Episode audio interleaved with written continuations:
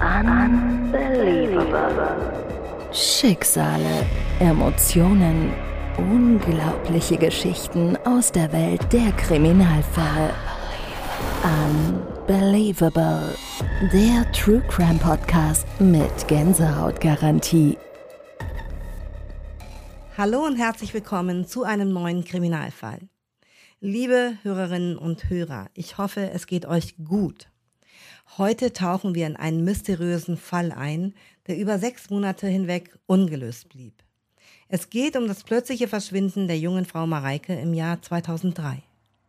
In dieser Folge werden wir die Hintergründe dieses rätselhaften Falles beleuchten, von Mareikes letzten bekannten Stunden bis hin zur Aufklärung des Verbrechens.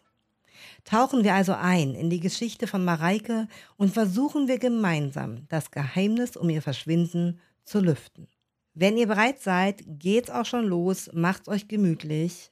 Wir blicken erneut in die dunkelsten Ecken der menschlichen Seele. Was war geschehen?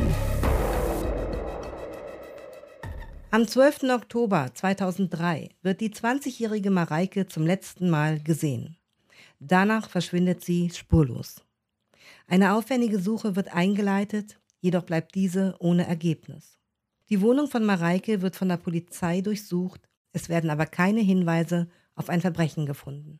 Kein sicherer Tatort, keine Leiche, keine sicheren Spuren und kein Lebenszeichen mehr von Mareike. Niemand weiß, wo sie ist. Die Ermittler stehen vor einem Rätsel. Es gab nichts, was auf irgendetwas hinwies, das mit ihrem Verschwinden zu tun hatte. Die Vermutung, dass Mareike ihr altes Leben aus freien Stücken hinter sich gelassen hat, wird mit einbezogen. Die zweite Möglichkeit bestand darin, dass sie Opfer eines Verbrechens wurde. Das Verschwinden. Waldmünchen, eine Kleinstadt im Nordosten von Bayern. Hier verschwindet am 12. Oktober 2003 Mareike G. Mareikes Mutter macht sich Sorgen, denn sie hatte bereits zwei Tage nichts von ihrer Tochter gehört. Deshalb macht sie sich auf den Weg zu Mareike, um nachzuschauen, ob alles okay ist. Die Wohnung ist leer. Mareike ist nicht da. Handy, Jacke, Portemonnaie und ihre Schuhe fehlen. Am Vormittag des 14. Oktober 2003 meldet sie ihre Tochter als vermisst. Normalerweise wartet die Kriminalpolizei ab und findet es zunächst nicht ungewöhnlich, dass eine junge Frau mal ein paar Tage weg sein könnte. Doch in Mareikes Fall war es anders. Eine Nachbarin hatte Hilferufe und Klopfgeräusche wahrgenommen. Zunächst fährt die Kripo zu ihrer Wohnung. Sie schauen sich in Ruhe in der Wohnung um. Nach dem ersten Überblick der Lage wurde am 17. Oktober 2003 mit der Spurensicherung in Mareikes Wohnung begonnen. Die Wohnung machte den Eindruck, als hätte Mareike nur kurz das Haus verlassen. Mareikes Mutter fällt jedoch etwas Ungewöhnliches auf. Die Wohnungstür war verschlossen und sie wusste, dass Mareike ihre Wohnungstür nie abgeschlossen hatte sondern nur die Tür zugezogen hat, wenn sie das Haus verlassen hat. Die Wohnung machte auf die Ermittler einen ganz normalen Eindruck. Es war nicht übermäßig ordentlich, aber auch nicht unordentlich. Auf dem Wohnzimmertisch befanden sich noch unaufgeräumte Reste einer Brotzeit und in der Küche in der Spüle befand sich unaufgeräumtes Geschirr. Nichts deutete darauf hin, dass in der Wohnung etwas geschah, was gegen den Willen Mareikes stattfand. Die letzten Stunden von Mareike wurden rekonstruiert. Mareike ist viel unterwegs, hatte einen großen Freundeskreis. Am Samstag vor ihrem Verschwinden wird sie abends noch auf einer Geburtstagsparty gesehen. Als sie am frühen Sonntagmorgen nach Hause kam, war sie müde und war zu Hause. Gegen 16 Uhr telefoniert sie mit einer Freundin. Diese hatte Lust auszugehen. Dies lehnte Mareike jedoch ab, da sie sehr müde war. Mareike wollte Montagmorgen noch kurz zu ihrer Mutter und dann zur Arbeit. Doch sie ist weder bei der Arbeit noch bei ihrer Mutter aufgetaucht. Das Opfer. Mareike arbeitet in einer Fabrik als Textildesignerin in Waldmünchen. Vor circa einem Jahr bezog sie ihre erste eigene Wohnung. Eine der ersten Maßnahmen nach ihrem Verschwinden war, ihr Handy zu orten. Waldmünchen liegt unmittelbar in der Nähe der tschechischen Grenze. Der Netzbetreiber gab preis, dass sich das Handy von Mareike nachts in der Nähe eines tschechischen Handymastes ausgelockt hat. Montag, den 13. Oktober 2003, früh um 3.36 Uhr wird ein letztes Signal von Mareikes Handy aus Tschechien empfangen. Das gab Grund zur Annahme, dass es auch durchaus sein konnte, dass Mareike nach Tschechien entführt wurde.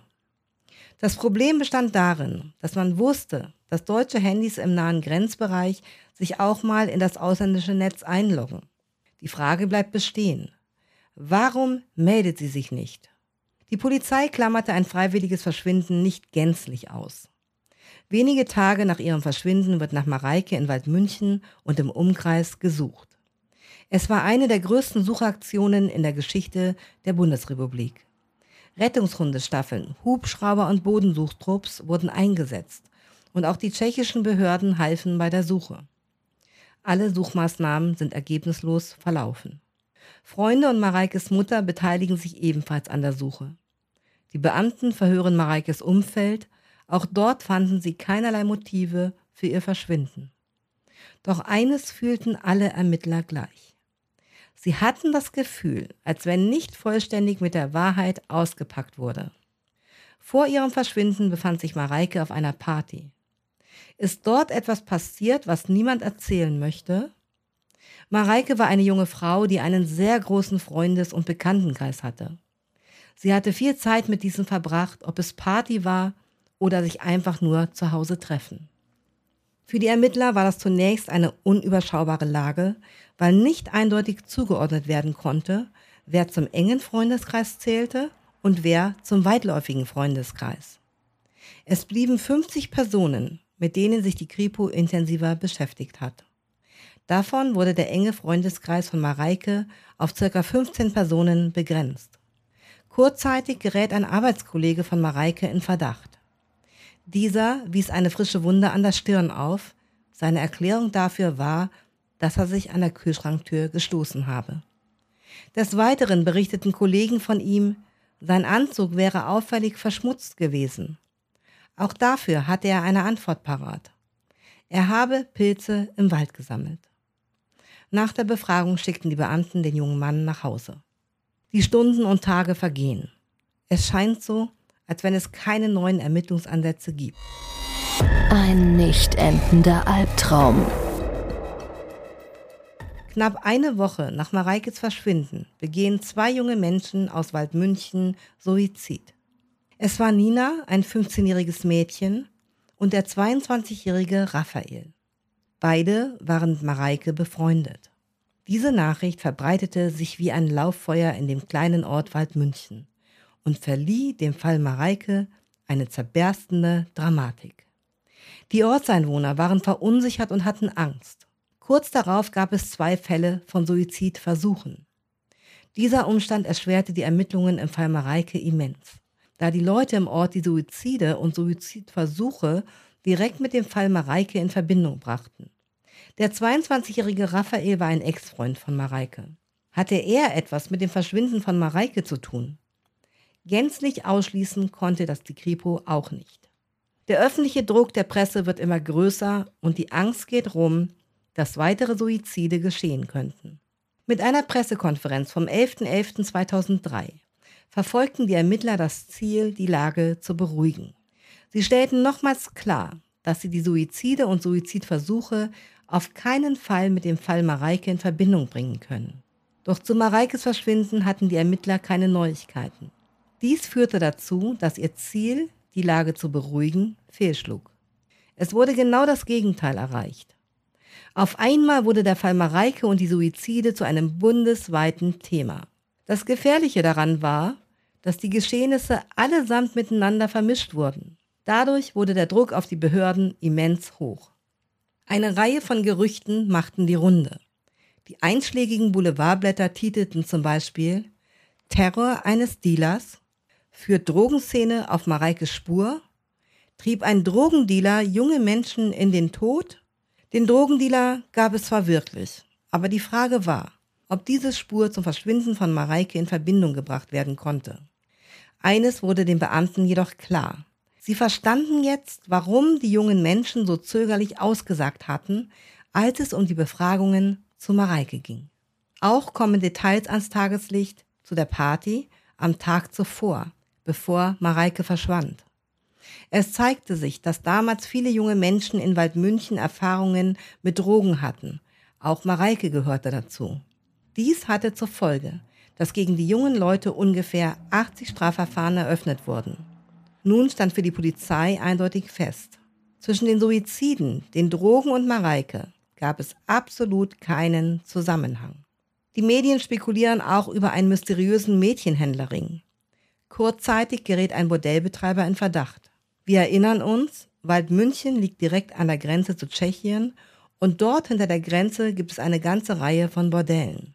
Die dringendste Frage jedoch war, lebt Mareike noch? Wurde sie eventuell in ein Bordell verschleppt und gezwungen, sich zu prostituieren? Mareikes Mutter macht in dieser Zeit einen Höllenritt durch. In dem einen Moment war die Hoffnung groß, im anderen Moment war sie tief verzweifelt. Weiter wird in der Öffentlichkeit wild spekuliert, was die laufenden Ermittlungen massiv erschwert haben, da solche Spekulationen zu brutalen Vorverurteilungen führen können. Der Medienrummel in Waldmünchen ist weiterhin immens, was zur Folge hatte, dass der kleine Ort nicht mehr zur Ruhe kam. Weitere Hinweise. Ein großes Medienaufkommen kann aber auch Vorteile mit sich bringen.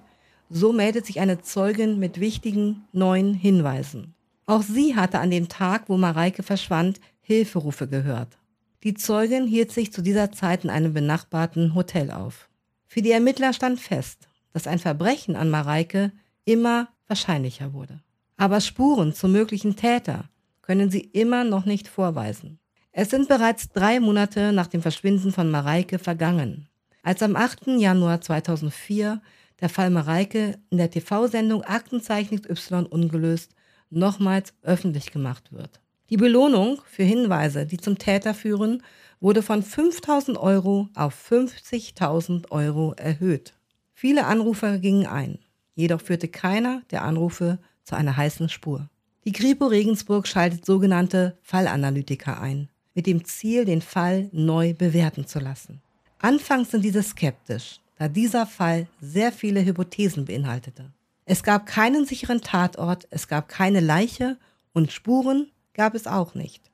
Die Spezialisten müssen sich auf Wahrnehmungen und Berichte von Zeugen verlassen, was eine Rekonstruktion des Falles schwierig bis unmöglich macht. Dem Team bleibt nur übrig, Mareikes Wohnung näher unter die Lupe zu nehmen.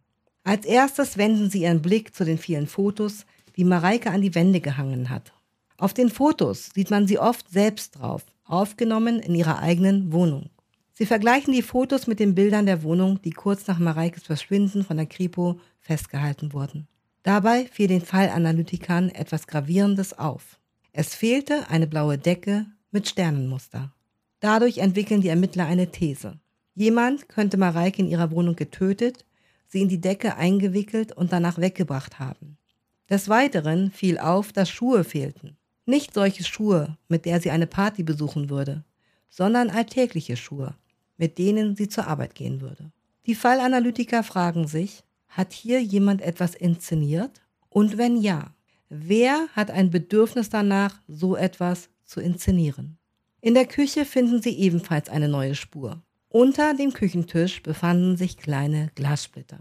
Da die Lampe in der Küche nur wenig Licht hergab, war die Vermutung, dass jemand diese Glassplitter beim Präparieren der Wohnung vergessen hatte zu beseitigen. Auch fiel auf, dass die Glassplitter zu nichts passten, was in der Wohnung aufgefunden wurde. Auch im Müll war nichts zu finden, was bedeuten würde, jemand hat die Küche sauber gemacht. Die Analytiker sind nun überzeugt, dass Mareike in ihrer Wohnung umgebracht wurde. Da es keine Einbruchspuren gab, konnte man davon ausgehen, dass Mareike den oder die Täterin selbst hereingelassen hat. Und nach der Tat muss jemand die Wohnung aufgeräumt und gereinigt haben. Das Rätsel um den Täter. Basierend auf der Hypothese, dass Mareike in ihrer Wohnung von einem Bekannten getötet wurde, erstellte das Team ein Täterprofil mit 28 Merkmalen. Einige davon waren folgende. Da es vermutlich eine sexuell motivierte Tat war, wird angenommen, dass es sich um einen Mann dreht. Er ist aus Mareikes Bekanntenkreis, ist circa in ihrem Alter, hat wenig Kontakt zu Frauen, er lebt allein, das hilft ihm nämlich, eine solche Tat unerkannt zu begehen. 120 Männer kamen in Frage. Über jeden der Männer wurde das Täterprofil wie eine Schablone gelegt. Mit diesem Ausschlussverfahren gewannen die Ermittler die Kenntnis, dass zum Schluss nur noch sieben Männer in Frage kamen.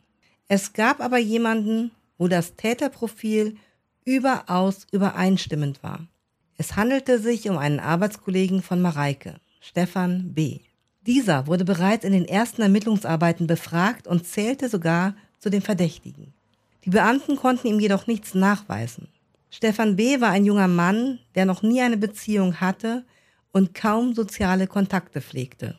Der einzige Mensch, der ihn unterstützt hatte und den er emotional an sich ranließ, war Mareike. Diese hatte ihm geholfen, Kontakte zu Frauen aufzunehmen. Sie hat ihn bei der Kleidungswahl beraten und hat ihm sogar ab und zu seine Hemden gebügelt. Nach und nach erkennen die Ermittler, dass die Wahrscheinlichkeit immer größer wurde, dass Stefan B. als Täter in Frage kam. Anhand seines Privatlebens konnten die Ermittler erkennen, dass er unfassbar geizig war. So hat er sich Kleider aus dem Eikleidercontainer zu eigen gemacht, überschritt nie den Betrag von 15 Euro für Lebensmittel im Monat und hat sich zusätzlich aus den Müllcontainern der Lebensmittelmärkte bedient, um kein Geld ausgeben zu müssen.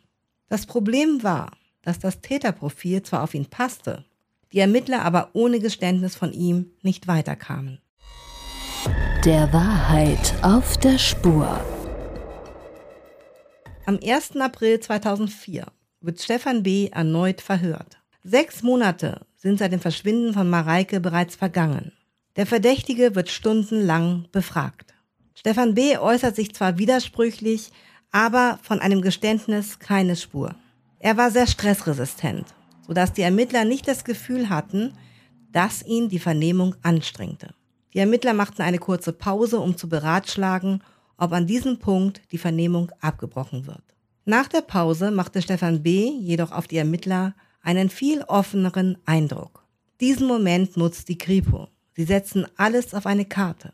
Ein Beamter stellt sich vor Stefan B. die Frage, wie der Täter wohl in die Wohnung von Mareike gelangt sei. Durch das Fenster oder die Tür? In diesem Moment sagt Stefan B., der Täter wäre durchs Fenster rein. Die nächste Frage des Ermittlers lautete, ob er denn der Täter sei, worauf Stefan B. nur noch mit dem Kopf nickte. Ab diesem Zeitpunkt war klar, der Weg zum Geständnis ist nicht mehr weit. Stefan B. schildert tatsächlich den Ermittlern, was er getan hat. Mareike schläft auf dem Sofa, währenddessen schleicht Stefan B. durch das offene Schlafzimmerfenster in ihre Wohnung. Es ist circa 0.15 Uhr. Bei dem Versuch, die Zimmertür zu öffnen, fällt ein Wäscheständer um. Von diesem Geräusch wird Mareike wach. Sie geht nachschauen und im Flur trifft sie auf Stefan B. Es kommt zu einem Kampf. Sie rennt panisch in die Küche, ruft um Hilfe und greift eine Bierflasche, die sie ihm auf den Kopf schlägt. Damit hatte er nicht gerechnet. Er geriet in Panik und wirkte sie so lange, bis sie sich nicht mehr regte. Danach reinigt er die Wohnung und veränderte den Tatort, sodass es den Anschein machte, dass Mareike freiwillig verschwunden ist. Zwei Fehler machte er jedoch. Er nahm die falschen Schuhe mit und er hatte die Wohnungseingangstür mit ihrem Schlüssel zugesperrt. Im Zuge der weiteren Ermittlungen kam die Kripo dem Tatmotiv auf die Spur. Es kam raus, dass er Mareike schon eine Weile beobachtete. Dies nicht nur auf dem Arbeitsplatz, sondern auch an ihrer Wohnung. Er stalkte sie regelrecht, filmte sie sogar heimlich. Mit der Zeit war er regelrecht besessen von ihr. Tagsüber zeigte er sich als freundlicher, hilfsbereiter Arbeitskollege, nachts ein Mann, der seine Obsession zu Mareike nicht mehr im Griff hatte. Er stieg schon vorher nachts in ihre Wohnung ein und entnahm Unterwäsche aus ihrem Schrank. Bei der Wohnungsdurchsuchung wurden bei Stefan B. über 60 unterschiedliche Frauenkleidungsstücke gefunden und vier davon konnten eindeutig Mareike zugeordnet werden. Das Geständnis reichte den Ermittlern jedoch nicht aus. Die wichtigste Frage blieb noch offen. Wo hat er Mareikes Leiche hingebracht? Denn dieser Hinweis wird ihn zweifelsfrei als Täter überführen können. Das Geständnis. Stefan B. schildert, dass er die Leiche in der Tatnacht mit in seine Wohnung nahm. Am Tag darauf fährt er in einen Wald, das Auto fuhr sich jedoch fest.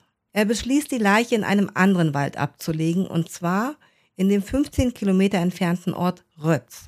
Mitten in der Zeit, wo die Ermittler noch fieberhaft nach dem Täter suchten, grub er die Leiche in Rötz wieder aus und verbrachte sie letztendlich 100 Kilometer weiter von Waldmünchen in einen Wald bei Sulzbach-Rosenberg. Nach Stefan B.s Geständnis fahren die Ermittler mit ihm zu dem Wald bei Sulzbach-Rosenberg. Stefan B. findet jedoch die Stelle nicht mehr, wo er die Leiche vergraben hat. Daraufhin werden Leichenspürhunde eingesetzt. Diese schlagen an. Die Rechtsmedizin führt danach die Leichenbergung aus. Jetzt stand es zu 100 Prozent fest. Stefan B. war der Täter. Nach rund sechs Monaten wurde das Rätsel um das plötzliche Verschwinden von Mareike gelöst. Der Prozess. 2004 wird der Prozess vor dem Landgericht Regensburg eröffnet. Im laufenden Prozess wurde enthüllt, dass sich Stefan B. an der Suche nach Mareike beteiligt hatte und sogar ihre Mutter besucht, um dieser seine Hilfe anzubieten. Das war im Nachhinein gerade für Mareikes Mutter ein Schock. Das Gericht ist überzeugt davon, dass Stefan B. Mareike tötete, aus Angst von ihr angezeigt zu werden, nachdem er sich unerlaubten Zugang zu ihrer Wohnung beschafft hatte. Stefan B. wird wegen Mordes zu einer lebenslangen Haft verurteilt. Mit diesem Urteil sind wir, liebe Hörerinnen und Hörer, am Ende dieser emotionalen Episode angekommen. Es ist erschütternd, wie Mareikes Leben durch ein grausames Verbrechen abrupt endete. Die Ermittlungsarbeit und die Suche nach der Wahrheit in diesem Fall waren lange Zeit vergeblich. Doch am Ende konnte der Täter zur Rechenschaft gezogen werden. Unser Mitgefühl gilt Mareikes Familie und Freunden, die mit diesem tragischen Verlust umgehen müssen. Ich danke euch, liebe Hörerinnen und Hörer, dass ihr bis zum Ende dabei wart. Wir hören uns schon sehr bald wieder. Nächsten Donnerstag ist es wieder soweit. Bis dahin bleibt wachsam und sicher. Ich bin eure Unbelievable. Unbelievable. Schicksale, Emotionen, unglaubliche Geschichten aus der Welt der Kriminalfälle. Unbelievable. Der True Crime Podcast mit Gänsehautgarantie.